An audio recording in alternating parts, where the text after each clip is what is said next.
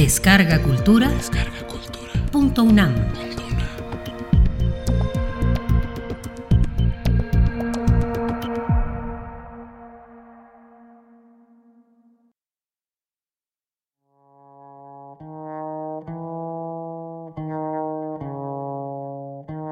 Cacería.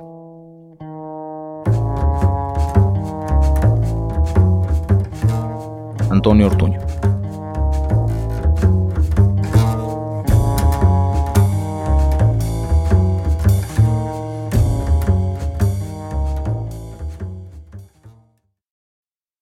Se dedican a cazar moscas. Rodean la puerta de la construcción, un cubo de piedra lisa. Ventanas cuajadas de carteles con mensajes gubernamentales pasados de fecha, desteñidos. Sombras, aspavientos, carreras, gritos, una risotada. Cazan, la alegría del perseguidor. Adentro la penumbra. Silencio, madrugada, alborada que se vuelve explosiones, fuego. Rota está. Algunos de los atacantes tomaron café antes de comenzar mientras los reunían en una casa de las afueras. Guantes, gorro, aire helado. Tan fría como consigue ponerse una ciudad donde la temperatura nunca baja de 15 grados. Chamarras de cuadros, hermanas de las mantas con que los veladores se cobijan. Vasos de plástico, café soluble e insípido. Lenguas torrificadas por el agua hirviente. Dos camionetas, pocas armas, eso sí, botellas de gasolina recubiertas con trapos y mecates a modo de mecha. Mechas, ni madres que mechas, se dicen unos a otros y ríen, porque de eso se trata cazar, ¿o no? En el vientre de la construcción, en compartimentos, pasillos, salones y oficinas, los aguardan las presas. No saben que los cazadores vienen ya, en catres y bolsas de dormir. Ancianas, hombres de mostacho, mujeres, sus hijos, presas. Morenos todos, duermen. No hay modo de saber si sueñan. Les dieron una cena de frijoles, tortillas, café negro. La leche ordeñada cinco cartones debió repartirse entre veinte niños enclenques. Ahora reposan, digieren, alguno ronca, otro se pedorrea, las tripas llenas de comida exhalan, claro, el aire que estuvo allí por días y días. Dos de ellos conversan, pocas frases, voz baja. Van a cazarlos. Las camionetas no son cautelosas, resuenan. Un locutor de radio, el estrépito de su voz. Saludos, saludos de Melina para Higinia, de Paco para Hugo y para Rafael de parte de los chavos de la 70, ya no seas tan puto, por favor. Otra risotada, alegría. A mitad de camino paran las camionetas frente a un salón. Umbral decorado, esferas, nochebuenas, el feo logotipo de la Comisión Nacional de Migración, Delegación Santa Rita. Un festín de ninfas y centauros, de burócratas en este caso, la tradicional, la inevitable posada anual. La medianoche ha pasado, nacerá el día. Aún queda medio centenar de almas allí. Bailan, beben, las mujeres diez o doce, sacos echados sobre los hombros, pero los escotes bajados, las tetas a medio asomar. Los hombres han bebido tanto que no serán capaces de llegar lejos con ellas. El menos ebrio de los festejantes los aguardaba. Sale al encuentro de las camionetas. Risas, griterío. Acá están pedos, allá no queda nadie, dice el chofer cubierto hasta las orejas por una chamarra de gamuza que no evita que se le adivine el rostro de jovencito. Nos trajimos hasta el velador. Miran por la ventana al mencionado. Baila, toma una mujer por la cadera. Rifaron las teles, murmura el chofer, mirada al frente, nariz afilada. El funcionario asiente, contiene un eructo con la mano. Ya hace rato. Se volvió loca la pinche gente. Pues bien, tú sabes, tú eres el mero voz. Sale, morro, acá todo va, llégale. Marchan las camionetas, el funcionario permanece en la calle, fuma, mueve la cabeza al compás de la música. Sabe, él sí que sabe, y no tiembla. Quizá piensa en las mujeres, sus tetas a medio asomar, o quizá piensa en el fuego. ¿A poco no? Las presas duermen, las camionetas transitan frente a la patrulla del área. La mirada del chofer se cruza con la del uniformado que la tripula. Baja los ojos el oficial, apaga su vehículo, experimenta un picor incontenible en el ano. Su pierna derecha golpea el suelo, se mueve sola, como si fuera a escaparse sin esperar a la compañera, la cadera o los pies. Lo ilumina una luz. El oficial abraza el volante inmóvil, total sumisión. Cierra los ojos y aprieta el culo. Podrían sodomizarlo los pasajeros de las camionetas si tuvieran ganas de hacerlo. Se van. No, no los esperan. Ha despertado uno de los hombres morenos, tendido en una colchoneta que cruje, polvosa como el piso sobre el que se asienta. Parpadea, recapitula, respira. Al menos él no tiene niños, se consuela. Le duelen los pies. Bajaron del tren y escaparon. Caminaron dos días, cruzaron la montaña sin agua. Iniciaron el viaje tres noches antes. Los zambutieron en un vagón sellado donde costaba respirar. Escuchaban los resoplidos de los empleados del ferrocarril, el zapateo de otros polizones encaramados en el techo. Permanecieron callados. Los niños lloraban, sus padres se afanaban por callarlos. Respiraban poco, se ha dicho, y mal. Casi mudos viajaban.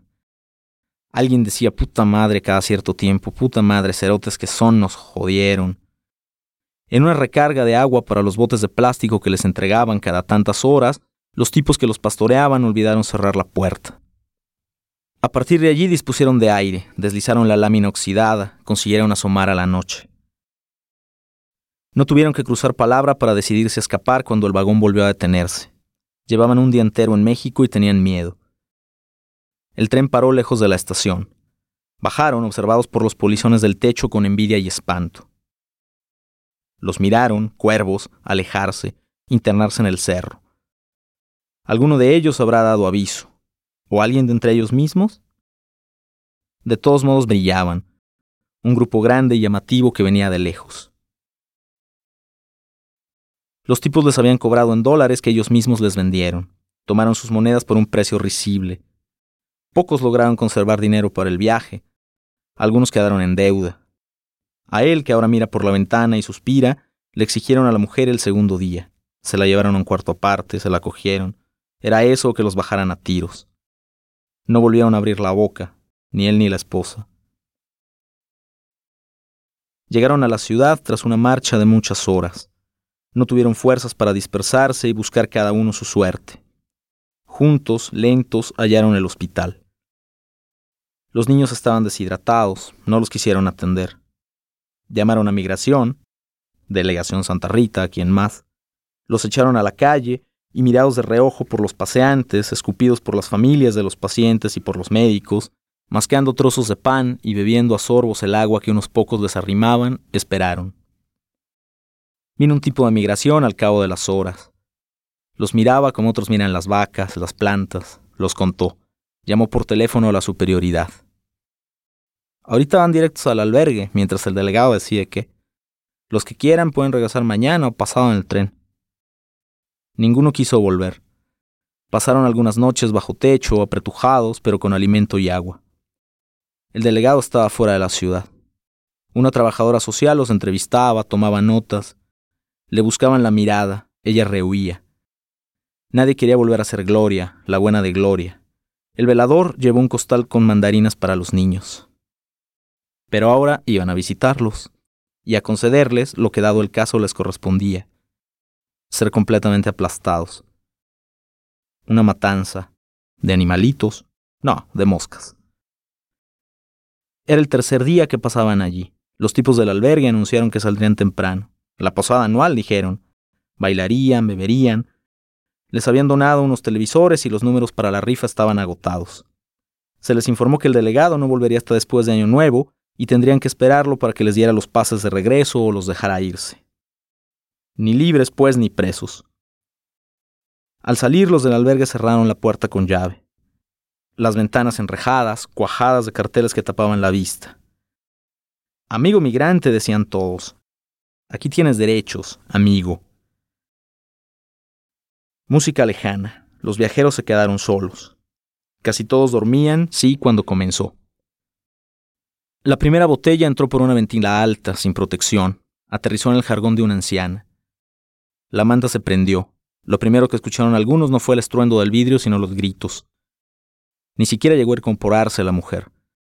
Las llamas le tragaron la pierna. Cayeron más bombas incendiarias, por cada ventila cuatro o cinco. Disparos, además. Un hombre que se había encaramado a la ventana cayó, la frente perforada. Algunos corrieron a la puerta y forcejearon con la cerradura. No lo sabían, pero habían tomado la precaución de reforzar la jaladera con una cadena. Ninguno debía salir. Las llamas se extendieron, saltaron de mantas a colchas y de las montañas de papeles a la ropa y la piel. Humo, llanto, chillidos de socorro. Había un teléfono, sí, pero nadie sabía qué números marcar. El hombre, moreno como todos, miró a su esposa como implorándole algo quimérico. Ella tomó el teléfono, pulsó teclas al azar, sin resultado. Parte del techo cayó con estrépito sobre su marido. Una mano torcida fue todo lo que la mujer alcanzó a mirarle. Quiso correr hacia él, pero un estallido la arrojó lejos. Cuando el fuego hizo volar las ventanas, los visitantes subieron a las camionetas y con cierta prudencia se marcharon. La voz del locutor de radio alejándose.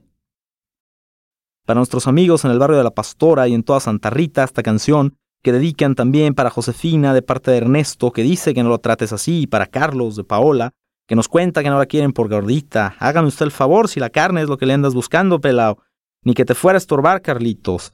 Vámonos pues con la banda estrella y esta canción que se llama Llorarás y llorarás, las 4 y 5 de la mañana. Vámonos.